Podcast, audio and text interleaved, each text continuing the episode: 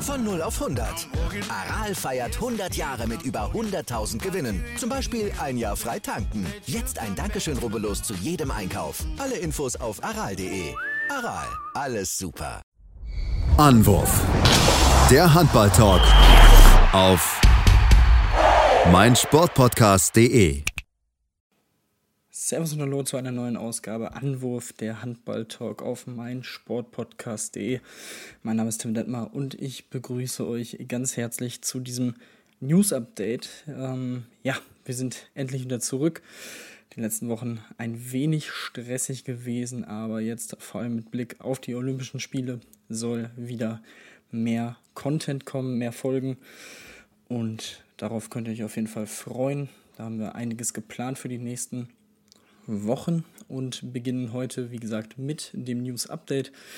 Ein Blick auf die beiden Vorbereitungsspiele der deutschen Mannschaft, die Generalprobe vor Tokio. Dazu im zweiten Teil auch noch News aus der Bundesliga, ein paar Transfer-News, Trainer-News, äh, die Teilnehmer der European League und ähm, eine Wildcard für den Super Globe. Aber dazu kommen wir gleich. Zunächst blicken wir auf die deutsche Nationalmannschaft.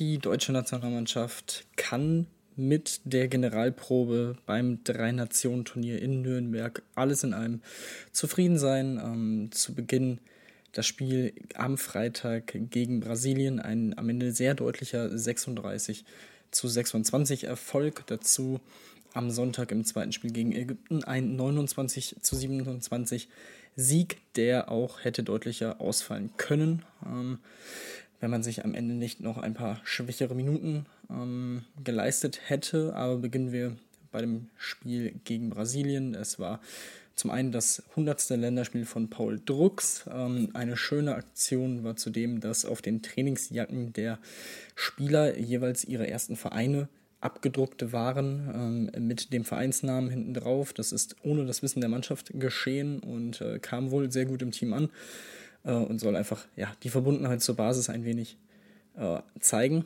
Ähm, Andreas Wolf begann im Tor, da wurde auch vorher bekannt gegeben, dass er nicht die klare Nummer 1 ist, da so Gislason, der Bundestrainer, alle Torhüter sehr gut drauf sein und einen sehr guten Eindruck hinterließen. Ähm, jedoch wird Silvio Heinevetter als dritter Torhüter in das Turnier gehen und nicht mit der Mannschaft im Olympischen Dorf wohnen können als 16. Spieler des Kaders. Ebenfalls gilt dies für Tobias Reichmann als 17. Spieler. Das heißt, die beiden können nur bei Verletzungen ausgetauscht werden im Laufe des Turniers. Äh, Janik Kohlbacher als 15. Mann des Kaders wird im Olympischen Dorf wohnen und darf dann auch ähm, beliebig vor jedem Spiel und nach jedem Spiel mit jedem beliebigen Spieler aus dem Kader ausgetauscht werden. In den ersten fünf Minuten tat sich die Mannschaft gegen die Abwehr der Brasilianer etwas schwer. Ähm, stand 3 zu 3 nach fünf Minuten. Danach wurde die Abwehr vor allem deutlich besser der deutschen Mannschaft. Äh, man trat aggressiver heraus ähm, und wurde dann direkt mit einem Block von Johannes Goller belohnt. Äh, auf der Mitte, auch sehr interessant, begann Juri Knorr, bekam das gesamte Spiel, da Philipp Weber geschont wurde aufgrund einer Wadenverhärtung. In der Folge setzte sich die Mannschaft dann auch gut ab. 9 zu 6 nach 15 Minuten, 12 zu 7 nach 20 Minuten. Es fiel auf, dass die Abwehr wirklich schnell auf den Beinen war, sehr beweglich war. Nach Ballgewinnen, schnelles Umschalten, sowohl im Tempo-Gegenstoß als auch in der zweiten Welle, was ja im Januar bei der Weltmeisterschaft ein Knackpunkt im deutschen Offensivspiel war. Die Brasilianer kamen dann jedoch etwas ähm, ja, äh, aggressiver raus aus der 6-0-Abwehr und agierten offensiver. Ähm, Andrade ging dabei immer wieder auf Knorr und Heffner raus. Da fehlten ein bisschen die, die Ideen. Ähm, deswegen kamen die Brasilianer auch kurzzeitig nochmal auf drei Tore ran. In dieser Phase war es auffällig, dass die deutsche Mannschaft ähm, vor allem gegen das, die 5-1-Formation und die 3-3-Formation, wo die offensiven drei Spieler in der brasilianischen Abwehr auf knapp 12 Metern standen, wenige Ideen hatten. Ähm, wichtig war, dass zum Beispiel Juri Knorr immer wieder auch gegen die Hand ins 1 gegen 1 gegangen ist. Das hat für Durchbrüche gesorgt, deswegen auch der verdiente Halbzeitstand von 17 zu 13. Ähm, zu Andreas Wolf kann man noch sagen, dass er insgesamt etwas unglücklich wirkte, immer wieder mit den Fingerspitzen zwar dran war, aber ja, Bälle auch einfach durch die Beine bekommen hat, sehr bitter für ihn. Ähm, und ja, Johannes Bitter kam dann zur zweiten Halbzeit rein. Ähm, insgesamt ließ die Mannschaft dann im zweiten Durchgang wenig zu. Es gab kaum Durchbrüche der Brasilianer und äh, die Mannschaft, das hat man gesehen, wie gesagt, Knorrs Tempo gegen diese 3-3 sehr, sehr gut. Man konnte sich wieder deutlich absetzen. Nach 35 Minuten stand es 22 zu 15 und das Spiel war eigentlich entschieden herausheben kann man auf jeden Fall noch einen Julius Kühn, der vor allem in zwei Situationen in der zweiten Halbzeit mit einer sehr guten Übersicht äh, auffiel und dort nicht hektisch den Wurf suchte. Das machte er leider am Sonntag beim Spiel gegen Ägypten nicht annähernd so gut, aber dazu komme ich gleich noch. Ähm, zu Juri Knorr, ich habe es gerade schon angesprochen, für mich ein deutlicher Entwicklungsschritt im Vergleich zur WM. Er wirkt deutlich entspannter, nicht so hektisch in seinen Aktionen und in seinen Entscheidungsfindungen. Ähm, teils mit Weltklasse-Aktionen wie einem No-Look-Pass an den Kreis. Ähm, dazu auf rechts außen Kastening und Reichmann in absoluter Topform. Äh, Kastening am Ende mit sieben Toren auch bester Torschütze der Mannschaft. Also alles in allem wirklich ein sehr, sehr positiver Auftritt gegen eine brasilianische Mannschaft, die unangenehm zu bespielen ist ähm, natürlich auch schon etwas länger zusammen ist und ähm, dementsprechend konnte man da ja mit einem sehr, sehr guten Gefühl in das zweite Spiel gegen Ägypten gehen. Dass die deutsche Mannschaft gegen diese ägyptische Mannschaft nochmal eine Schippe drauflegen müsste oder eine, ja, einen noch besseren Gegner erwarten würde, war von vornherein klar. Ähm, interessant war, dass sich die drei Torhüter jeweils für 20 Minuten das Tor teilten und ähm, ja, dementsprechend es begann Johannes Bitter im Tor. Philipp Weber war nach seiner äh, Schonung gegen Brasilien auch wieder zurück und begann auf der Mitte, bekam nahezu, äh, ich glaube 50 Minuten waren es am Ende und ähm, positiv im Vergleich zum Brasilien-Spiel war, dass die deutsche 6-0-Formation direkt aggressiv ähm, auf 9 Metern rausrückte, bereits in den ersten 5 Minuten, nachdem man diese gegen Brasilien ein wenig verschlafen hatte. Ähm, es war eine trotzdem hektischere äh, Anfangsphase mit ungenauen Pässen auf beiden Seiten. Ähm, Yogi Bitter fügte sich direkt mit einer Parade von außen herein. Insgesamt fiel mir auf, dass das Abwehr-Torwart-Zusammenspiel sehr gut funktionierte. Ähm, man verwarf leider frühzeitig schon ein paar hundertprozentige ähm, frei, auch vom Kreis. Ähm, das war suboptimal. Ähm, deswegen auch die ägyptische Führung nach acht Minuten zum 3 zu 2. Ähm, beide Torhüter wirklich gut in der Partie. Ähm, kommen wir zu Julius Kühn, der ja insgesamt eher mittelmäßig in seiner Wurfauswahl war, wie ich finde, und sich mittelmäßig entschied, äh, teils sich auf halb rechts drängen ließ, ähm, aber dann eben nicht entgegen die Laufrichtung des Torhüters warf, was eigentlich in dieser Situation die einzige Chance für ihn ist, um zu treffen, vor allem wenn er noch einen Kontakt bekommt. Stattdessen vor allem in der Anfangsphase zweimal genau auf den Torhüter. Ähm, das war nicht gut. Sehr gut war auf jeden Fall Philipp Weber. Fiel mit einer guten Übersicht auf, ähm, bereits früh mit zwei sehr, sehr schönen Assists nach 15 Minuten. Ähm, insgesamt äh, hat er, er, finde ich, das kompletteste Spiel im Nationaltrikot seit sehr langem, wenn nicht sogar schon immer. Ähm, das wissen die Hörer. Wir beide, Sebastian und ich, sind noch ein wenig skeptisch gewesen, vor allem nach dem Turnier im Januar, ob Weber wirklich der Richtige ist. Aber ich muss sagen, nach diesem Spiel, das muss man auch herausheben, er hat wirklich sehr, sehr gut gespielt. Er hat einen perfekten Mix gefunden aus selber Torgefährlichkeit ausstrahlen, aber eben auch für seine ähm, Nebenleute zu kreieren, Räume aufzureißen, sie in die perfekte Wurfposition zu bringen, mit Assists oder auch mit Kreuzungen. Das war wirklich sehr, sehr gut. In der Abwehr ähm, fehlte mir trotzdem ein, äh, fehlte mir ein wenig der Zugriff. Ähm, trotz Webers guter Leistung fehlten fehlten teilweise immer noch so ein bisschen die Ideen gegen die aggressive 6-0 der Ägypter. Das liegt aber definitiv nicht nur an ihm. Wie gesagt, es hatte auch ähm, teilweise mit Julius Kühn äh, zu tun, den ich, wie gesagt, in diesem Spiel einfach nicht wirklich gut fand. Ähm, an, ein weiterer Punkt war, dass die Anspiele an den Kreis von der ägyptischen Abwehr wirklich konstant gut verhindert wurden. In der ersten Halbzeit, ähm, Heinevetter kam dann auch nach 20 Minuten für Bitter ins Tor. Und nach 25 Minuten veränderte sich das Ganze im deutschen Angriff, weil Paul Drucks für Julius Kühn in die Partie kam und Paul Drucks eine durchwachsene Saison im Verein gespielt, generell ähm, ja einfach ein bisschen immer mal wieder mit Formschwankungen. Hat mir sehr, sehr gut gefallen in diesem Spiel, hat seine Chance sehr gut genutzt, wie ich finde. Und ähm, dementsprechend dann auch die 12 zu 10 Führung nach 30 Minuten, nach einem wirklich sehr, sehr schönen direkten Freiwurf von Philipp Weber. Auch das äh, wird nochmal ein wenig für Auftrieb sorgen bei ihm, wie ich finde.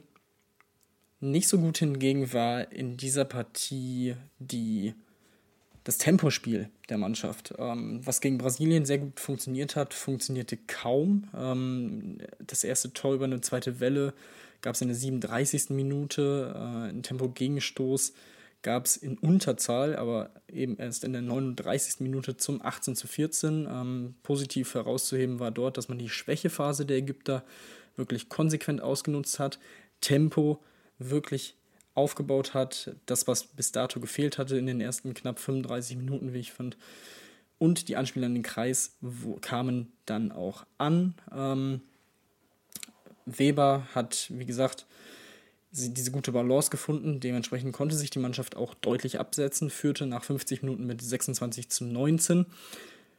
Dann wurde ein bisschen gewechselt. Genshammer verwarf zwei freie Würfe in Folge in der 53. Minute. Dann kam Knorfe Weber und ähm, ja, man ließ die Ägypter nochmal ein bisschen rankommen. Ähm, ja, zum Beispiel durch auch so Situationen, wo man nicht bis zum Ende äh, die Situation ausführt. Ähm, ein gutes 1 gegen 1 von Knorr gegen die Hand, was er, wie gesagt, in beiden Spielen sehr, sehr gut gemacht hat. Jedoch dann äh, an dem starken ägyptischen Keeper hängen blieb. Äh, das war beim Stand von 28 zu 24 in der 57. Minute, ähm, was positiv war, wie ich finde, und auch sehr wichtig in der Situation, wo eben die Ägypter nochmal Druck aufgebaut haben und es schien, als könnten sie vielleicht sogar noch dieses Comeback schaffen nach diesem sieben Toren Rückstand. Ähm, direkt im nächsten Angriff nimmt sich Knorr den nächsten Wurf, Stemmwurf von halblinks aus 10 Metern, ansatzlos zum 29 zu 25. Das war die Entscheidung, zwei Minuten vor Schluss. Ähm, am Ende Philipp Weber mit fünf Toren, bester Torschütze der Mannschaft und ein ja, 29 zu 27, das absolut verdient war. Noch höher hätte ausfallen können bis müssen, aber da muss man dann auch ähm, attestieren oder der Mannschaft anrechnen, dass sie eben auch aus einer sehr, sehr harten Saison kommt. Dann diese zwei Spiele in drei, drei Tagen. Da ist es dann auch durchaus verständlich, dass die Mannschaft ja vor allem bei einem sieben Tore Vorsprung, zehn Minuten Verschluss ein bisschen den Fuß vom Gas nimmt, ein bisschen die Kräfte auch noch einteilt und schont. Am Ende gibt es den Sieg, den Sieg bei diesem Turnier insgesamt. Ähm, wie gesagt, man kann viel Gutes herausnehmen. Ähm, mir hat die Mannschaft gut gefallen. Man hat äh, gegen zwei Gegner gespielt, die definitiv Qualität haben, unangenehm zu bespielen sind. Ähm, wie gesagt, vor allem in die Abwehrformationen waren immer wieder vor, vor, neue, vor neue Aufgaben gestellt. Und ähm, dementsprechend eigentlich alles in einem sehr positives Fazit. Und ähm, aufgrund dessen habe ich mir natürlich auch noch Gedanken gemacht, was denn meine Start 7 für das erste Spiel bei den Olympischen Spielen gegen Spanien wäre. Ähm, natürlich Andreas Wolf im Tor. Ich glaube, darüber muss man sich muss man, muss man nicht diskutieren. Er braucht diesen Status als Nummer 1, auch wenn äh, er den von Gieselsson bisher noch nicht bekommen hat, aber ihn da spielen zu lassen von Anfang an, ist, denke ich mal, die richtige Entscheidung oder wäre es.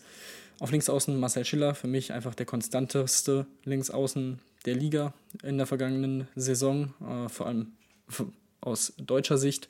Auf Halblinks tatsächlich Paul Drucks, er hat mich überzeugt, sein 1 gegen 1 hat mir sehr, sehr gut gefallen, ähm, seine Entschlossenheit auch und ähm, eben Julius Kühn nach der Saison nicht wirklich gut verlaufen im Verein persönlich. Auch beim letzten Turnier nicht immer so positiv gesehen. Ähm, deswegen würde ich da Paul Drucks im Moment den Vortritt lassen. Ähm, auf der Mitte Philipp Weber, das dürfte klar sein. Auf halb rechts hat mir Steffen Weinhold auch sehr, sehr gut gefallen, sowohl im Angriff als auch in der Abwehr. Ähm, auf rechts außen natürlich Kastening als einziger Rechtsaußen, der dann im Kader stehen wird und am Kreis offensiv Johannes Goller. Auch das dürfte, denke ich, einleuchtend sein. Äh, Pekler ist natürlich eine Option, aber vor allem Goller und Pekler zusammen als agiles Duo im Innenblock sollte man dann auf jeden Fall auch für die Defensive einplanen.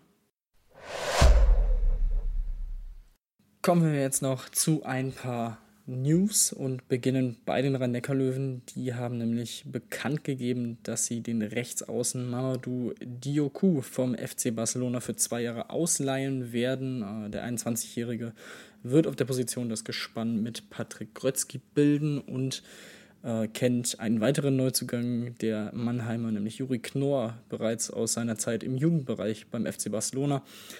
Und ja, ähm, ich bin sehr gespannt. Die Videos, die ich bisher gesehen habe, sahen äh, sehr explosiv und sprunggewaltig aus. Also ich glaube, da kann man sich auf jeden Fall freuen. Guter Schritt für ihn hinter Grotzky. Kann er, denke ich mal, auch gut lernen und äh, erste Erfahrung in der besten Liga der Welt sammeln. Als nächstes geht der Blick auf die European League, denn die Europäische Handballföderation hat die Teilnehmer final bekannt gegeben. Bei den Männern sind für die Gruppenphase zwölf Teams direkt qualifiziert, darunter der SC Magdeburg als Titelverteidiger sowie der französische Topclub HBC Nantes, den man ja aus der Champions League kennt, aus den letzten Jahren. Ähm, als letztes Team erhielt AEK Athen aus Griechenland eine Wildcard für die Gruppenphase. Die Rhein-Neckar-Löwen müssen bereits in der ersten Quali-Runde ran. Diese findet am 28. und 29. August und in der ersten Septemberwoche statt. Acht Mannschaften können diese erste Runde überspringen und direkt in der zweiten Quali-Runde antreten, darunter die Füchse Berlin und der DHB-Pokalsieger TBV Lemgo. Sie steigen somit am 21. und 28. September mit den Hin- und Rückspielen ein. Auch Pauk, Usam Nîmes, beide aus Frankreich, Sporting Lissabon, Mors T aus Dänemark, Wiesler Plotzk und Ademar Leon überspringen die erste Runde. Bei den Frauen nehmen ebenfalls vier Teams aus der deutschen Bundesliga teil. Die SG BBM Bietigheim steigt in der letzten Quali-Runde 3 ein. Die TuS Metzingen, der Thüringer HC und die HSG Blomberg-Lippe steigen in der zweiten Runde ein. Diese findet am 16., 17. und 23. bzw. 24. Oktober statt. Dann gibt es noch zwei Nachrichten, die ich relativ kurz abhandeln würde. Und zwar der SC Magdeburg erhält eine Wildcard für den IHF Super Globe, also quasi die Clubweltmeisterschaft, die vom 4. bis zum 10. Oktober in Saudi-Arabien ausgetragen wird. Und das Schiedsrichterduo Lars Geipel und Markus Helbig beendet seine Karriere als Schiedsrichter gespannt. Das Duo aus Sachsen-Anhalt nahm an sechs Weltmeisterschaften, fünf Europameisterschaften und zwei Olympischen Spielen teil. Markus Helbig muss aus gesundheitlichen Gründen leider jetzt endgültig einen Schlussstrich ziehen. Ähm, ja, auch da kann man nur sagen, großartige Karriere.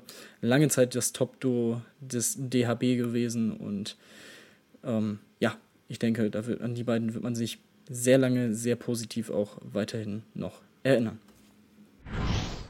Und zum Abschluss noch eine News, die mich persönlich tatsächlich sehr gefreut hat, als ich sie gelesen habe. Und das mag einige, die den Podcast jetzt schon längere Zeit verfolgen, etwas überraschen. Aber die Nachricht, dass Christian Prokop das Traineramt der TSV Hannover Burgdorf übernehmen wird, ab sofort, hat mich tatsächlich sehr gefreut. Er wird Nachfolger von Carlos Ortega, der ab sofort den FC Barcelona trainieren wird.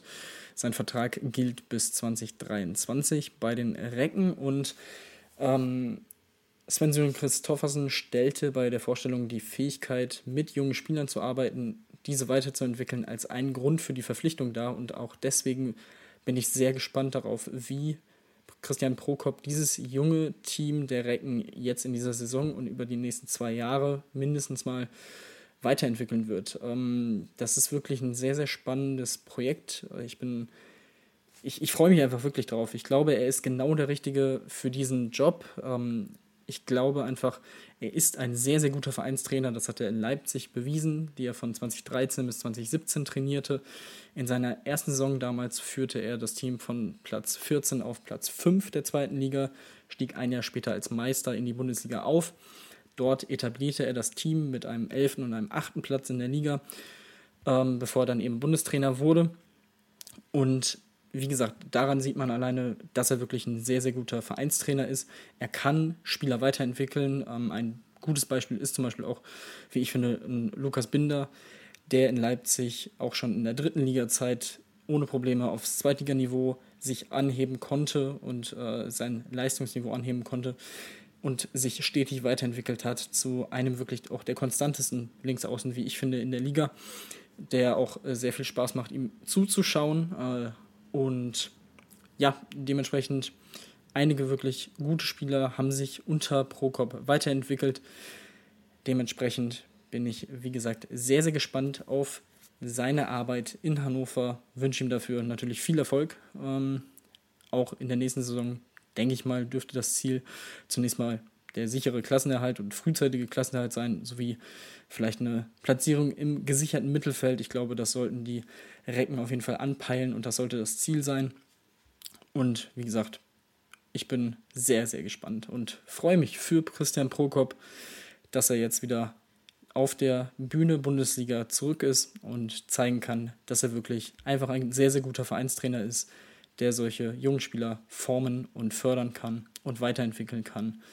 Und äh, ja, wie gesagt, dafür einfach alles Gute. Und das war's von diesem News-Update. Ähm, nächste Woche spätestens gibt es auf jeden Fall die nächsten Ausgaben. Es gibt nochmal einen kleinen Vorausblick auf das Olympische Turnier und während des Turniers auf jeden Fall zu jedem Deutschlandspiel einen Podcast. So zumindest der Plan. Ich hoffe sehr, dass wir es auch durchziehen können. Vielleicht auch mit Gästen, aber da will ich jetzt noch nicht zu viel versprechen. Ähm, wie dem auch sei, lasst gerne eine Rezension bei Apple Podcast da. Äh, folgt mir auf Twitter at tim-detmar23. Ähm, da wird auf jeden Fall jetzt in den nächsten Wochen auch sehr viel zu den einzelnen Spielen kommen. Ähm, also wer da sich selber nicht die Nächte um die Ohren schlagen will, da ja die Spiele auch teilweise mitten in der Nacht stattfinden, äh, kann dann am Morgen gerne durch den Feed scrollen und mal gucken, ob ich da groß was geschrieben habe. Und natürlich dann den Podcast hören, der dann immer hoffentlich nachmittags oder spätestens am Abend dann verfügbar sein wird. Und ja, bis dahin bleibt gesund, äh, habt eine schöne Woche, ein schönes Wochenende und bis zum nächsten Mal.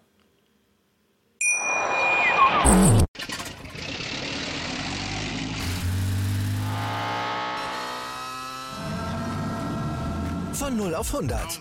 Aral feiert 100 Jahre mit über 100.000 Gewinnen. Zum Beispiel ein Jahr frei tanken. Jetzt ein Dankeschön, rubbellos zu jedem Einkauf. Alle Infos auf aral.de. Aral, alles super. Anwurf. Der Handball-Talk auf meinsportpodcast.de.